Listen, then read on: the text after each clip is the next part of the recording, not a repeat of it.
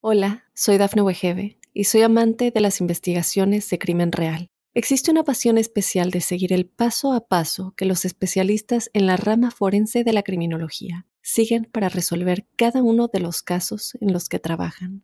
Si tú, como yo, eres una de las personas que encuentran fascinante escuchar este tipo de investigaciones, te invito a escuchar el podcast Trazos Criminales con la experta en perfilación criminal, Laura Quiñones Orquiza en tu plataforma de audio favorita.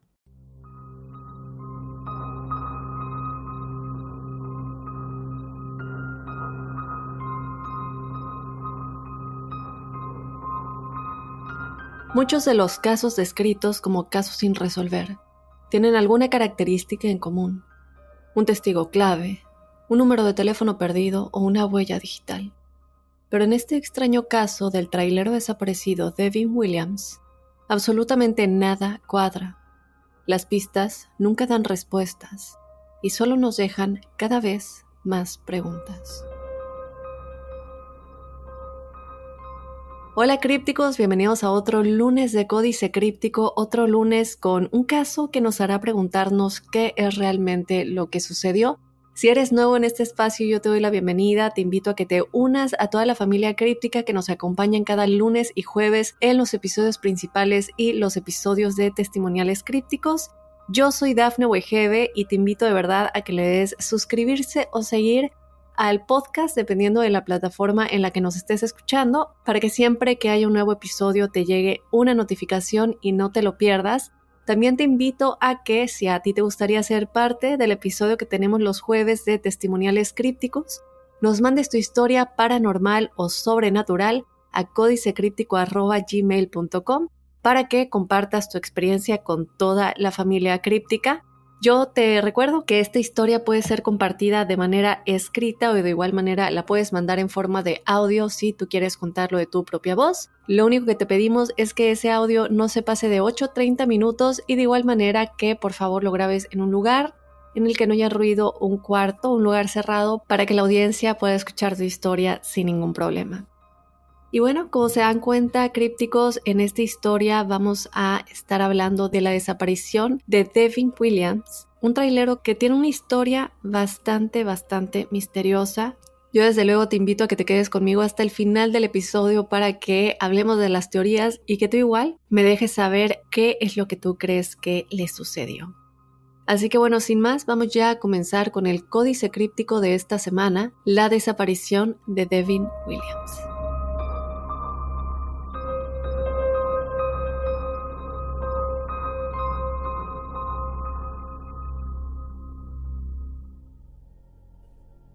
Comenzamos con este códice crípticos y vamos a comenzar en el momento de la historia en el que era exactamente a última hora de la noche del 27 de mayo de 1995 que Devin Williams, un trailero, detuvo su tráiler en una parada de camiones en una ciudad llamada Kingman, Arizona. Después de estacionar su tráiler, Devin se acercó, agarró su saco de dormir del asiento del pasajero y comenzó a desenrollarlo. Devin normalmente salía, usaba el baño y se cepillaba los dientes antes de irse a dormir, pero esta noche en específico Devin estaba tan agotado que en lugar de entrar simplemente abrió su saco de dormir, luego se subió detrás de los eh, dos asientos delanteros del tráiler que él tenía y se metió en lo que se llama la cabina eh, del dormitorio del tráiler que es esta área detrás de los asientos delanteros en la cabina donde los conductores pueden ir a acostarse a descansar. Devin había estado viajando durante los últimos cuatro días prácticamente crípticos sin parar. Para este momento lo único que quería hacer era terminar con esta ruta y regresar a casa con su esposa Mary Lou y sus tres hijos en la pequeña ciudad de Kansas, que es en donde ellos residían. Devin odiaba estar lejos de su familia durante largos periodos de tiempo, lo que, bueno, desafortunadamente era parte de su trabajo como conductor de camión de larga distancia, pero la realidad es que necesitaban el dinero porque él y su esposa acababan de comprar una casa un poco vieja, entonces esta casa realmente es que requería muchísimas reparaciones para convertirse realmente en el hogar que ellos soñaban para, para ellos dos y para su familia, para sus hijos. Entonces él extrañaba a su familia y deseando ya terminar con esta ruta, Devin en esta noche que les comento está acostado en su cabina tratando de conciliar el sueño, pero simplemente no pudo. Y bueno, desafortunadamente, si él no dormía esa noche, tendría que tomar otro descanso más adelante en esta ruta para el que no estaba preparado y que podría afectar su capacidad para llegar a casa a tiempo. Pero desde luego el descanso era muy muy importante. Entonces estamos hablando de que era sábado por la noche. Y en este punto las fresas y la lechuga que Devin llevaba dentro de su tráiler que estaba transportando debían llegar a Kansas, Missouri, que estaba a 2.100 kilómetros de distancia el lunes por la mañana. Entonces Devin comenzó a hacer los cálculos en su cabeza. Si él se detuviera un poco más adelante para tomar otro descanso bajo la lluvia, sería que aún podría cubrir esos 2.100 kilómetros aproximadamente que tenía para llegar, pues lograrlo para el lunes. Y simplemente no le daban los cálculos, él estaba casi seguro que pues tal vez no, no lo iba a lograr. Ahora, cabe recalcar que todos en la compañía de camiones eh, en la cual, bueno, trabajaba Devin, lo conocían como este joven de 29 años muy tranquilo y muy bondadoso. El transporte, de hecho, el transporte para carretera es un trabajo muy, muy difícil. Yo puedo eh, eh, decir eso por experiencia propia porque mi papá manejó trailers muchísimo tiempo, la mayor parte de mi infancia él tenía trailers y muchas veces cuando sus, los choferes que lo ayudaban no podían viajar, él hacía esos viajes. Entonces mi papá viajaba por toda la República y, es un trabajo muy, muy pesado. Y mi papá también estaba por ahí en, sus, posiblemente al inicio de sus treintas, cuando le hacía eso. Entonces es un trabajo muy fuerte y es lo que estaba haciendo Devin, transportar estas mercancías alrededor de todos los Estados Unidos. Y debido al testimonio del jefe de, de Devin, él declaró que incluso algunos camioneros a veces tomaban drogas para permanecer despiertos aún más tiempo y asegurarse de cumplir sus plazos. Y así, bueno, los camioneros se ganaban una reputación de ser personas muy rudas, duras, y Devin ciertamente tenía ese, esas características físicas, por decirlo de alguna manera, porque él era este hombre grande físicamente, que usaba sombreros de vaquero, tenía este gran bigote y barba, tenía tatuajes, pero en realidad es que a pesar de su apariencia, él era descrito como un gigante gentil. En realidad de lo único que hablaba era de sus hijos, de su esposa, a quienes estaba totalmente dedicado. La única vez que alguien en esta empresa vio a Devin enojarse fue cuando su trabajo interfirió con su capacidad de ver a su familia. Y ahora, bueno, mientras Devin está dando vueltas y vueltas dentro de su cabina en el tráiler tratando de dormir, en este punto él ya se está enojando porque pensaba que esta ruta y su incapacidad para dormir durante ese tiempo tan corto de descanso que tenía probablemente interferiría con ver a su familia. Y después de una hora de que Devin se enojara más y más, porque bueno, no puede dormir, está con el estrés, llega un momento en el que finalmente decide voy a dejar de intentar dormir, creo que lo está haciendo peor, sale de la cabina y se dirige a la parada de camiones, donde fue al baño, comió algo y luego llamó a su jefe, Tom, y le dijo que acababa de parar para dormir, pero que no podía, que por eso, bueno, había decidido que voy a salir de nuevo a la carretera, no te preocupes, sé que necesito otro descanso, sé que necesito parar para dormir porque bueno, esto es lo más importante, no queremos que se quede dormido manejando. Y yo, aunque tal vez haga eso, voy a estar en Kansas el lunes por la mañana con esta entrega a tiempo de las fresas y la lechuga. Después de hablar con su jefe, Devin salió de la parada de camiones y volvió a subir a su tráiler. Lo arrancó y luego en un poco tiempo estaba de regreso en la carretera conduciendo hacia el este.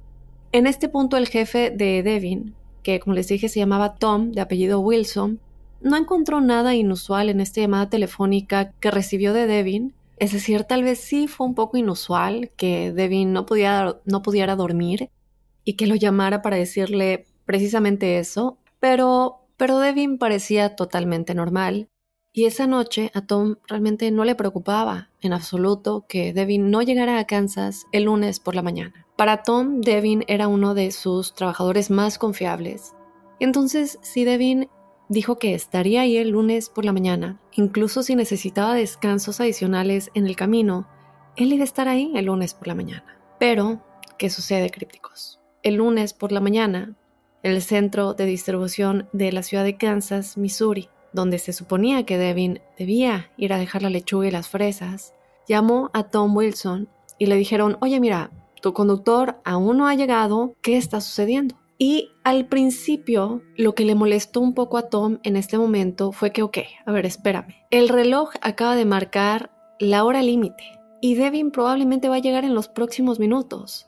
Están llamando prematuramente para quejarse. Entonces Tom comunica esto al centro de distribución y el telefonista le dijo, ok, vamos a esperar un poco más. Pero cuando pasó casi una hora y Devin aún no había aparecido en el centro de distribución para dejar su carga de fresas y lechugas, el centro de distribución llamó a Tom de nueva cuenta y le dijeron, mira, tu conductor no está aquí, no ha llegado, ya pasó más de una hora. Ahora, después de esta segunda llamada, Tom cambió totalmente su forma de pensar. Y en realidad ahora estaba preocupado por Devin. Entonces se disculpa con el centro de distribución y dijo que se iba a poner en contacto con Devin, iba a tratar de averiguar qué es lo que estaba sucediendo y lo iba a enviar lo más pronto posible. Pero recordemos que estamos hablando de 1995. Tom no podía simplemente llamar a Devin y preguntarle dónde estaba y qué estaba pasando. No había los celulares como los conocemos hoy en día. Entonces, básicamente, Tom tenía que esperar que Devin que estaba en algún lugar de la carretera se detuviera y lo llamara para contarle lo que estaba pasando. Y así todo el día de lunes, Tom estuvo sentado en su escritorio esperando una llamada de Devin. Y cuando no la recibió, en este punto Tom ya está desesperado, preocupado, comienza a llamar a todos los contactos de sus conductores en todo el país preguntándoles a, ellos y a las personas en cada una de estas eh, localidades si alguien había tenido algún contacto con Devin y si sabían en dónde estaba y por qué no había llegado a Kansas a tiempo, pero ninguno de los conductores tenía idea de lo que estaba pasando con Devin. Nadie había hablado con él. Entonces, esa misma noche, estamos hablando del lunes por la noche, recuerden esto, es importante más adelante, Tom recibió una llamada. Esa llamada lamentablemente no era de Devin, era de la esposa de Devin, Marilu, y ella llamaba para pues preguntarle a Tom qué estaba sucediendo, en dónde está mi esposo. Se suponía que ya debería estar en casa y bueno, pues no es así. Y además hace días que no sé nada de él, qué está sucediendo. Ante esto, Tom de repente pensó, ok, aquí tenemos un problema real. En este punto, Tom le explica a Marilu lo que estaba pasando con Devin y cómo había incumplido este plazo y que no se había comunicado y que no había llegado al centro de distribución a tiempo. Y Marilu desde luego en este momento entró en pánico, pero también estaba muy enojada porque ella se pone a pensar, ok, has estado sentado todo el día, ya es de noche, simplemente esperando, sin hacer nada, no has llamado a la policía y además no me habías avisado a mí, yo te tuve que llamar para preguntarle qué estaba sucediendo. Ella está furiosa decide llamar a la policía de inmediato. Y poco tiempo después, un oficial de policía de Kansas llega a la casa de Marilu para tomar el informe oficial de persona desaparecida. Y después de hacer esto, el agente le asegura a Mari que muy probablemente iban a encontrar a su marido que no se preocupara, que ellos iban a hacer su trabajo.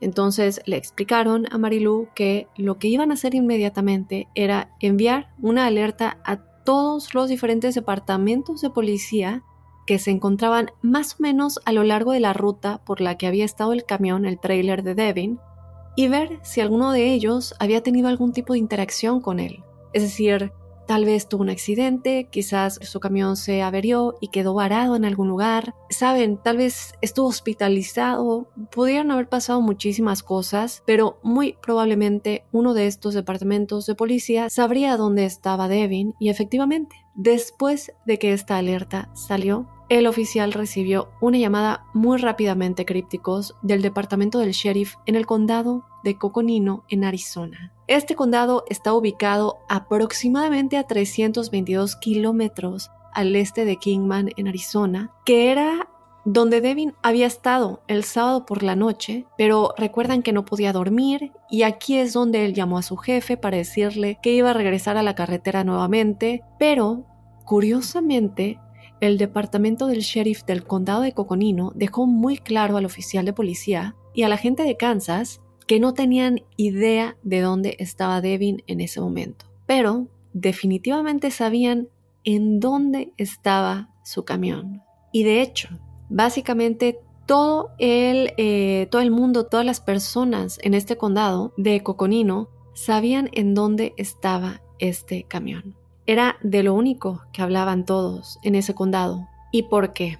Bueno, aquí es donde les decía que era un poquito importante lo de las fechas. Porque el domingo, el día antes de que se reportara la desaparición de Devin, alguien que conducía su camión pasó todo el día aterrorizando a excursionistas y a personas que estaban acampando dentro del Bosque Nacional de Tonto en el condado de Coconino. Y en este bosque nacional, que tiene aproximadamente 600.000 hectáreas de reserva natural, no estaba ni cerca de la ruta de Devin. Es decir, ¿por qué estás tan alejado de tu ruta en un lugar en el que no debes estar y además teniendo ese comportamiento tan errático mientras estás manejando? De hecho, cabe aclarar, crípticos, que nunca estuvo cerca de ninguna ruta, no solamente de la que, de la que, de la que él hubiera tenido. La razón por la que es tan importante entender que este lugar está muy alejado y que no es posible que un camionero intencionalmente hubiera terminado ahí es porque este lugar no estaba cerca de ninguna ruta que ningún camionero tomara. Es decir, está más o menos aproximadamente a 32-33 kilómetros de la autopista y los caminos en el bosque apenas son lo suficientemente anchos para soportar el paso de autos pequeños, mucho menos un enorme camión de casi 15 metros de largo y 10 toneladas, como el que conducía Devin. Pero el domingo por la mañana, que esto sería aproximadamente 8 horas después de que Devin llamó a su jefe Tom, dos excursionistas llamados Lynn y Jack Carrington estaban en su tienda de campaña dentro del bosque nacional tonto, pasando un rato agradable. Es pacífico, silencioso y están justo cerca de este camino de tierra que dobla en una esquina. Y pongan atención a la palabra que dobla este camino en esta esquina. Y de repente empiezan a escuchar un ruido como a lo lejos, que venía de un extremo del camino. Y entonces ellos están en su tienda de campaña, la abren, es decir, abren el cierre, miran hacia afuera y al principio lo único que vieron en el camino, que venía en dirección a ellos, fue esta enorme nube de polvo y humo. Y luego a través del polvo y, y digo, todo este humo que se está levantando, llega un enorme camión, que en efecto era el camión de Devin, avanzando por esta carretera crípticos prácticamente a toda velocidad. Al principio, desde luego, Jack y Lynn dicen, bueno, a ver, ¿cómo es que este camión está en esta parte, en este bosque? ¿Cómo llegó aquí? ¿Cómo logró realmente conducir hasta este punto?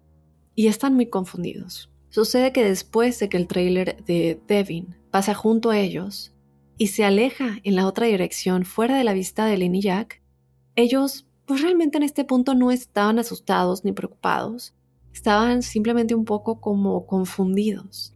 Entonces comenzaron a especular, bueno, tal vez el conductor se perdió, está tratando de encontrar un lugar para dar la vuelta y llegar, eh, poder encontrar ¿no? la autopista o bueno, algo así. Y efectivamente, un par de minutos más tarde, crípticos escucharon de nueva cuenta un ruido a lo lejos, al otro lado del camino, y ven de nueva cuenta otra nube de polvo y humo y era el camión de Devon, que ahora regresaba de la otra dirección por el mismo camino de tierra que cruzaba en donde ellos estaban acampando, en el que igual llegaba a esta esquina, esta curva, que bueno, a fin de cuenta iba a dar con otros coches que vinieran pasando. Entonces, Jacqueline se quedan pensando, se dan cuenta cómo este camión pasa a su lado otra vez volando.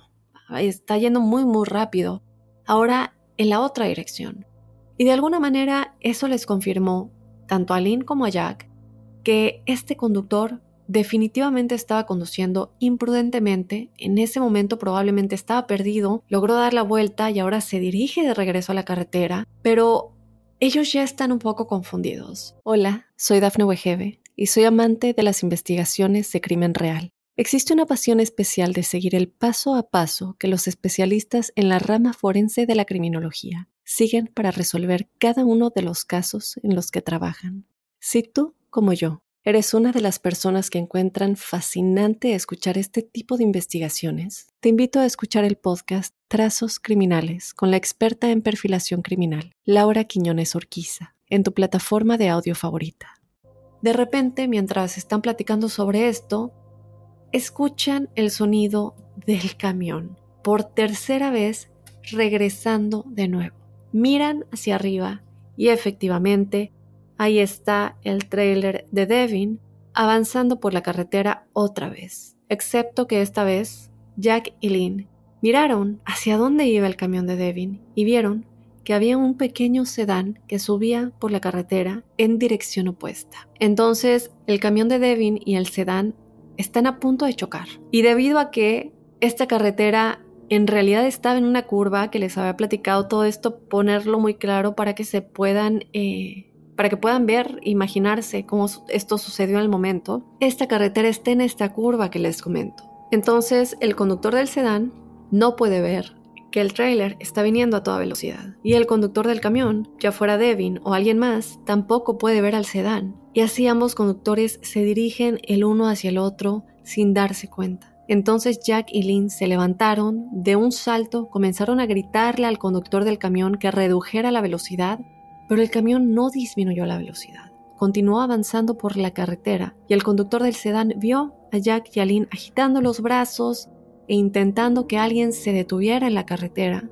Y entonces sintiendo que había otro auto o teniendo este, esta reacción que cualquiera tendría, ¿cierto? Excepto, desde luego, la persona que está manejando el camión de Devin, pues se detiene por completo y luego, justo enfrente de ellos, vieron este camión acercándose a toda velocidad por la carretera. Entonces el sedán comienza a retroceder tratando de apartarse del camino de este enorme camión y finalmente el conductor del sedán simplemente cortó el camino y se salió hacia la maleza. Y en el mismo momento que lo hizo, el camión que no disminuyó la velocidad en absoluto, aunque bueno, el conductor pudo haber visto claramente que le pasó a toda velocidad junto al sedán y que lo habría estrellado si el sedán no se hubiera salido de la carretera el conductor del sedán sí salió del coche, y cuando Jack y Lynn corrieron hacia él para asegurarse de que estaba bien, les diría que vio al conductor del camión cuando pasó a su lado y les dijo que éste solo estaba agarrando el, volante, mirando totalmente al frente, sin expresión alguna, simplemente pasando a su lado. Era como si ni siquiera mirara al sedán. Es decir, estoy enfocado completamente eh, concentrado en el volante y en cómo voy manejando a toda velocidad, pero no se daba cuenta de nada a su alrededor. Un poco más tarde ese día crípticos y no muy lejos de donde acababa de ocurrir este incidente en este camino, con Jack y Lynn y el sedán, estaba esta familia que ellos estaban caminando por el bosque nacional y habían llegado a este gran y hermoso campo abierto en medio del bosque. Y planearon, bueno, que era un lugar perfecto para hacer un picnic en esta parte del bosque, en este hermoso campo. Pero cuando salieron de la línea de árboles y caminaron hacia esta hermosa pradera abierta de pasto alto, miraron hacia afuera y vieron que en el medio del campo había un camión enorme. Y esto para ellos desde luego que no tenía sentido. ¿Cómo pudo haber llegado este camión a este prado? No se lo podían explicar, pero vieron claramente que había un camión, que bueno, bueno, estamos hablando de un trailer, no de cualquier camión, simplemente mirando hacia las montañas en la distancia. Entonces la familia asumió que el conductor de alguna manera había terminado ahí y él se había, no sé, atascado y ahora necesitaba ayuda. Entonces el padre le dijo a la familia que se quedaran quietos un momento, que cruzó el prado él solo hacia el camión y cuando el padre se acercó, sí vio muy claramente el camión estaba atascado en toda la tierra alrededor Por lo tanto, era muy probable que este conductor pues esté varado. Y cuando se acercó lo suficiente, el padre gritó eh, eh, al hombre que estaba parado, oye, necesitas ayuda. Podemos regresar y llamar a alguien que conozcas. ¿Qué podemos hacer por ti? Pero el hombre crípticos que estaba parado afuera del camión ni siquiera se giró para hablar con este padre. Él simplemente permaneció ahí inmóvil, mirando a lo lejos. Y así, bueno, el padre está un poco extrañado por esto, se acerca un poco más, llega a unos dos metros de distancia del camión y simplemente se detiene y le dijo muy claramente, oye, bueno, te estoy hablando, necesitas ayuda. Y en ese momento el hombre que estaba parado al lado del camión se dio la vuelta, miró a este padre de familia e inmediatamente él retrocede, el, el padre de familia retrocede por un segundo porque se dio cuenta que había algo muy raro con este hombre que está ahí parado. Y lo que está sucediendo es que se le queda viendo a este padre de familia y comienza a abrir la boca como si estuviera a punto de hablar. Pero en lugar de hablar, él continúa abriendo la boca cada vez más hasta que su mandíbula estaba completamente abierta, un punto en el que ya no podía abrirla más. Y luego comenzó a mover la parte de su mandíbula inferior hacia adelante y hacia atrás lo más rápido que podía, y luego comenzó a chasquear los dientes simultáneamente y entonces el padre empezó a retroceder como, ok, algo está muy mal con este hombre, me tengo que ir ahora mismo. Y cuando el padre de familia comienza a retroceder para proteger a su familia, el hombre detiene lo que está haciendo con la boca y luego se le quedó mirando directamente a este padre de familia y le dijo con mucha calma, yo no lo hice, ellos lo hicieron. Ahora, cuando el padre escucha esto, ya estaba tan desconcertado por por lo que acaba de ver, por esta actitud tan extraña de este hombre, que ni siquiera tenía preguntas para él. Él simplemente quería llegar de regreso a su familia, ponerlos de nueva cuenta en, el, el auto y ponerlos a salvo, regresar a casa. Y en efecto eso fue lo que hicieron. Cuando llegaron a su hogar, llamaron a la policía acerca de este hombre y su camión, dieron la descripción tanto de él como del camión, la actitud tan extraña que tenía y le tomaría un poco de tiempo a un oficial del departamento del sheriff del condado de Coconino para finalmente lograr salir del todo a este prado, llegar por completo ahí donde aparentemente estaba este camión con este hombre. Y cuando finalmente llegaron, efectivamente, tal como lo había dicho este padre de familia, ahí estaba este enorme trailer atascado en el barro. Entonces el oficial comenzó a caminar hacia este enorme camión esperando ver al conductor, este tipo que, según el padre de familia, estaba actuando de manera totalmente extraña, pero cuando el oficial llega hasta ahí, encontró que el camión estaba totalmente abandonado. No había nadie en la cabina, no había nadie cerca, estaba simplemente ahí varado, pero todavía estaba en arranque, es decir, estaba encendido. El agente intentó abrir la cabina, pero estaba completamente cerrada Miró hacia adentro, todo se veía muy limpio, muy ordenado, y luego fue a la parte trasera del camión, abrió las puertas traseras y descubrió que la unidad de refrigeración todavía estaba encendida de igual manera. Y dentro de esta había fresas y lechugas, que bueno, esto ya sabemos que es la carga que él tenía que entregar en el centro de distribución en Kansas. Entonces el, el oficial realmente no sabía qué hacer con este camión en medio del campo combinado con este informe que ese padre de familia dio sobre este extraño hombre que estaba parado cerca de él, actuando de manera totalmente extraña. Entonces simplemente decidió revisar la matrícula del camión la comparó con su base de datos para ver si había algún tipo de informe que coincidiera sobre camiones desaparecidos o conductores de camiones desaparecidos, pero no había ninguno. Ahora, ¿por qué? Se estarán preguntando. Recuerden que les pedí que pongan atención al día anterior que mencionamos cuando hablamos de lunes. Recuerden que esto es en domingo. Y, en efecto, como les había dicho, no fue hasta el lunes que se denunció la desaparición de Devin. Su camión fue agregado a una lista de camiones desaparecidos y también, bueno, camioneros, desde luego. Entonces el agente del condado de Coconino acababa de llamar a una empresa de remolque que llegó y sacó el, el, el camión de Devin del bosque y luego 24 horas después, cuando se reportó la desaparición de Devin, el departamento del sheriff del condado de Coconino lo juntó todo y se comunicó con el oficial en Kansas para decirle Está bien, tenemos el trailer de Devin, pero no tenemos otras respuestas para usted. No podemos, no podemos em, realmente responder todas las dudas que hay con respecto a, a qué sucedió con este hombre o quién era siquiera este hombre.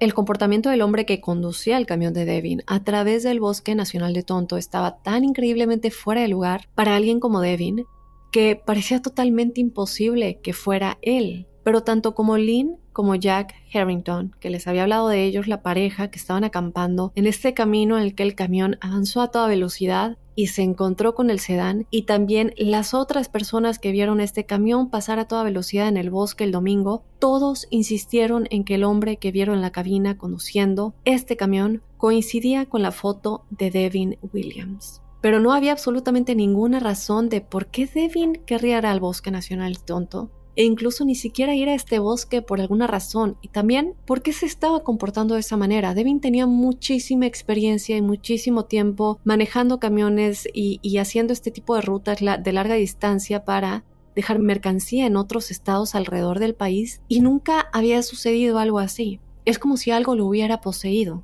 Entonces ellos no podían entender, ok, si tú dices que sí es Devin, ¿por qué se está comportando de esta manera? Todo lo que sabemos sobre Devin es que en el momento en el que desapareció, lo único que probablemente querría hacer era regresar a Kansas para estar nuevamente con su familia, con sus hijos, con su esposa, y eso era realmente todo lo que le importaba. La policía entonces consideró que tal vez Devin simplemente se escapó. Pero desde luego que esta teoría no cuadraba crípticos. Devin no tenía antecedentes penales, tenía una gran relación con su esposa. Entonces, no había problemas ahí, no había, no había nada que nos eh, indicara que había problemas domésticos o que él tendría alguna razón por la cual huir y abandonar a su familia. Y no hubo otro tipo de problemas pendientes en las relaciones con amigos o familiares. Y económicamente, aunque estaban un poco apretados, como les dije, estaban eh, tratando de remodelar su casa, eh, que era una casa que, bueno, acababan de comprar, pero estaba un poco eh, vieja y la querían pues eh, actualizar en el diseño y todo. Realmente es que vivían normal, nunca les faltaba comida en la mesa. Además, la policía consideró que tal vez Devin fue secuestrado o algo similar. Pero Devin es como este gran hombre que parece imponente, como les dije, este sombrero de vaquero, tatuado, gran bigote, gran barba. Es decir, ¿quién intentaría secuestrarlo? Y Devin tampoco tenía problemas médicos. No estaba luchando eh, ningún tipo de, problema de salud, ninguna enfermedad. No tenía anomalías neurológicas, es decir, que de pronto algo le hubiera pasado mentalmente, algún, algún tipo de, no sé, ataque eh, psicótico o de manía. No tenía nada así, nunca había sufrido, no tenía ningún tipo de, de historial tampoco en este aspecto de salud mental. Y tampoco nunca había consumido drogas siempre pasaba todas las pruebas de drogas que le hacían mientras trabajaba para, para esta empresa de, camiones. Y Devin era básicamente un tipo totalmente normal, agradable, bien adaptado, que bueno, normal entre comillas porque bueno, ¿qué es normal, cierto? Eso puede ser muy subjetivo, pero dentro de lo común nunca tendría el tipo de comportamiento que los testigos que lo han visto en este viaje están declarando que abría la mandíbula, que no contestaba, que manejaba a toda velocidad. Esto simplemente no va con lo que Devin haría. No asustaría tampoco intencionalmente a nadie. Entonces la policía en este momento comenzó una búsqueda masiva en dirección al Bosque Nacional Tonto y durante la búsqueda la pareja de Jack y Lynn Yarrington, que habían visto el camión subiendo y bajando por la carretera y casi chocando con ese sedán, le dijeron a los buscadores que en realidad creyeron haber visto a Devin Williams no en su camión, sino afuera, caminando a pie, el lunes por la mañana, y dijeron que acababan de ver a este tipo, descalzo, caminando por la carretera mientras salían del bosque. Redujeron el paso para preguntarle si estaba bien, y este hombre, que se parecía exactamente a la foto que se había estado distribuyendo de Devin Williams, respondió recogiendo una piedra y arrojándola a su auto. Hola, soy Dafne Wegebe y soy amante de las investigaciones de crimen real. Existe una pasión especial de seguir el paso a paso que los especialistas en la rama forense de la criminología siguen para resolver cada uno de los casos en los que trabajan. Si tú, como yo, eres una de las personas que encuentran fascinante escuchar este tipo de investigaciones, te invito a escuchar el podcast Trazos Criminales con la experta en perfilación criminal, Laura Quiñones Orquiza, en tu plataforma de audio favorita. En ese momento Jack y Lynn simplemente pasaron junto a él sin darse cuenta de que este era el tipo que muy probablemente conducía ese camión. que también habían visto. Ahora, cuando la policía comenzó la búsqueda, ellos estaban bastante seguros de que iban a encontrar a Devin, especialmente después de escuchar de Jackie Lynn, que probablemente estaba a pie, sin zapatos, caminando por el bosque. Parecía que no podía llegar muy lejos, pero a pesar de esta enorme búsqueda crípticos, nadie pudo encontrar a Devin. No había absolutamente ningún rastro de él. Y así, después de casi tres semanas de búsqueda y de no encontrar a Devin en ningún lado, la policía canceló la búsqueda. Luego, crípticos, el 12 de mayo de 1997, es decir, casi exactamente dos años desde que se reportó la desaparición de Devin Williams, dos excursionistas caminaban por este sendero en medio del Bosque Nacional Tonto justo en el área donde la policía había buscado exhaustivamente a Devin por dos años antes. Estos dos excursionistas caminaban por este sendero y más adelante ven que hay una cosa blanca justo en medio del sendero. Y este es un sendero muy transitado. Entonces ellos se preguntan, bueno, ¿qué es esta cosa? Y, y que nadie también se ha dado cuenta que está ahí. Entonces se acercan y ven que esta cosa blanca en realidad es un cráneo humano, perfectamente intacto. No se ve que estaba ahí mucho tiempo. Parece incluso estar como limpio. No hay esqueleto, cabe aclarar, es únicamente el cráneo. Entonces estos excursionistas se quedan sin aliento. No pueden creer que estén mirando un cráneo humano real, que además está tan limpio, tan intacto. Y están pensando cómo es que esto llegó aquí, por qué nadie más lo ha visto o, nadie más lo ha recogido y cómo, simplemente cómo somos los primeros en ver esto en una zona tan, tan transitada. Entonces, bueno, terminan llamando a la policía. La policía sale, recogen el cráneo y envían desde luego este a eh, un análisis de ADN. Y efectivamente, crípticos, las pruebas revelaron que el cráneo pertenecía a Devin Williams. Nadie ha podido explicar lo que realmente le sucedió, pero el descubrimiento de su cráneo dentro de este bosque nacional tonto casi garantiza que Devin Williams, el conductor de este camión que desapareció dos años antes, era aquel que estaba parado afuera de ese camión que estaba atrapado en la tierra, en el prado, cuando este hombre se acercó, este padre de familia, y también el tipo que le había arrojado piedras a Jack y a Lynn cuando iba caminando descalzo y también aquel que comenzó a abrir la mandíbula que había manejado a toda velocidad en este pequeño sendero.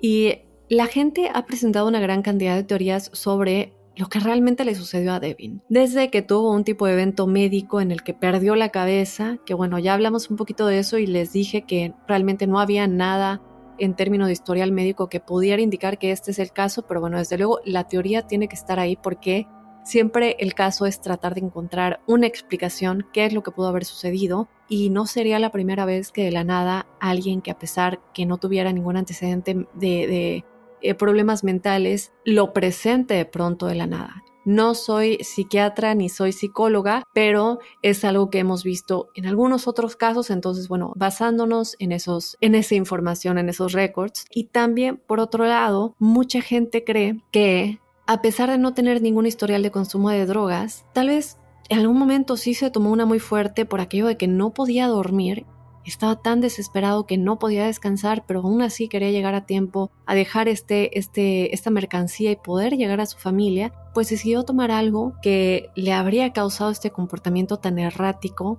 y también precisamente pues por no consumir drogas tan seguido, pues tuvo esta reacción en su cuerpo, ¿no? el no tener experiencia usando esto. Otros también creen crípticos que hay un elemento paranormal en esta historia. Por ejemplo, el hecho de que pudo haber sido contactado por algún tipo de ser extraterrestre o por otro lado algún tipo de ser intraterrestre. Es decir, estamos hablando de seres elementales, por decirlo de alguna manera. Muchos han hablado desde luego del Bigfoot y otro tipo de seres, pero la razón por la que muchos creen esto es porque recordemos, hay una parte muy específica de la historia eh, que, les conté que él iba diciendo algo así como, cuando el padre de familia se va acercando a él, que Devin dice, o este hombre, si es que no era Devin, ¿verdad? No podemos, no podemos descartar esa posibilidad. El momento en el que él dice, yo no lo hice, ellos lo hicieron, entonces, ¿a qué se refería con eso? ¿A qué se refería con que no fui yo, fueron ellos? Primero, ¿qué?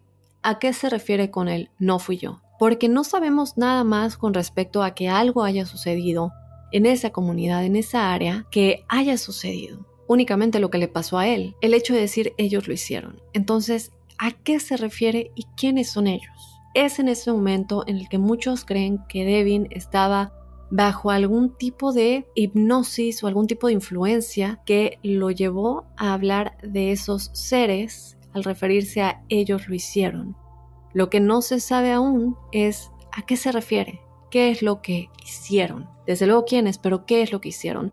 A lo mejor se refieren simplemente a ponerlo bajo ese trance, el ponerlo bajo estas actitudes tan extrañas de manejar así y, actuar tan extraño y básicamente terminar abandonando a su familia, eso es algo que aún no se sabe, crípticos. Y pues finalmente otros creen que fue abducido y de alguna manera su cráneo terminó de regreso en ese sendero en medio del bosque nacional tonto. El problema aquí es que hasta el día de hoy nunca se ha encontrado algún tipo de huella digital que pueda ayudarnos a entender quién tocó este cráneo Recordemos que estaba muy muy limpio y que también pareciera que lo acababan de dejar ahí en el momento en el que estos excursionistas iban pasando porque es una zona transitada y nadie más lo había visto. Es casi casi como ponerlo justo para que ellos lo encuentren y ya, finalmente hacerse ese descubrimiento. Pero, ¿en dónde estaba antes? ¿Por qué estaba tan limpio?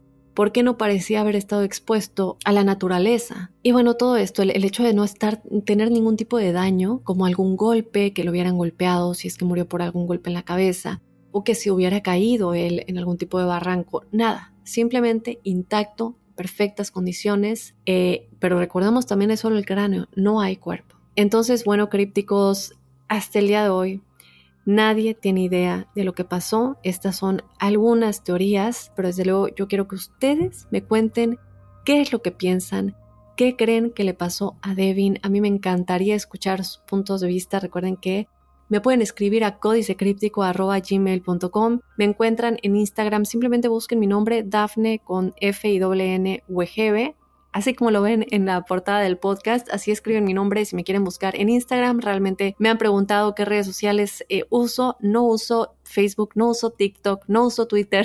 y, pues por ahí en Instagram de vez en cuando sí voy publicando cosas. entonces, bueno, eh, por ahí si quieren estar en contacto y desde luego, como les dije, en códicecríptico.gmail.com para dejarnos eh, también saber no solamente lo que opinan de este episodio, teorías y de cualquier otro, sino también para ser parte del episodio que tenemos todos los jueves, el episodio de testimoniales crípticos.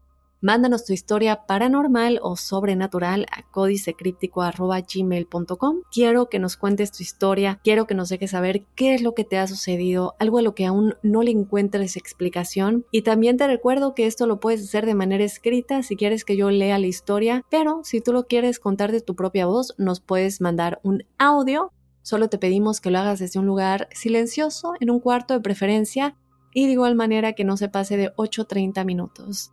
Y bueno, crípticos, de esta manera vamos a finalizar este episodio de Códice Críptico de esta semana. Yo te recuerdo que te espero este jueves con los testimoniales y desde luego el próximo lunes con otro Códice Críptico.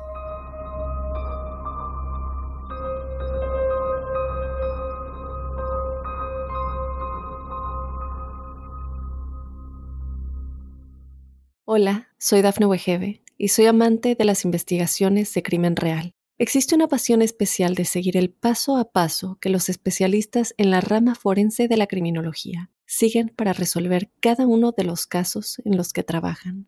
Si tú, como yo, eres una de las personas que encuentran fascinante escuchar este tipo de investigaciones, te invito a escuchar el podcast Trazos Criminales con la experta en perfilación criminal, Laura Quiñones Orquiza en tu plataforma de audio favorita.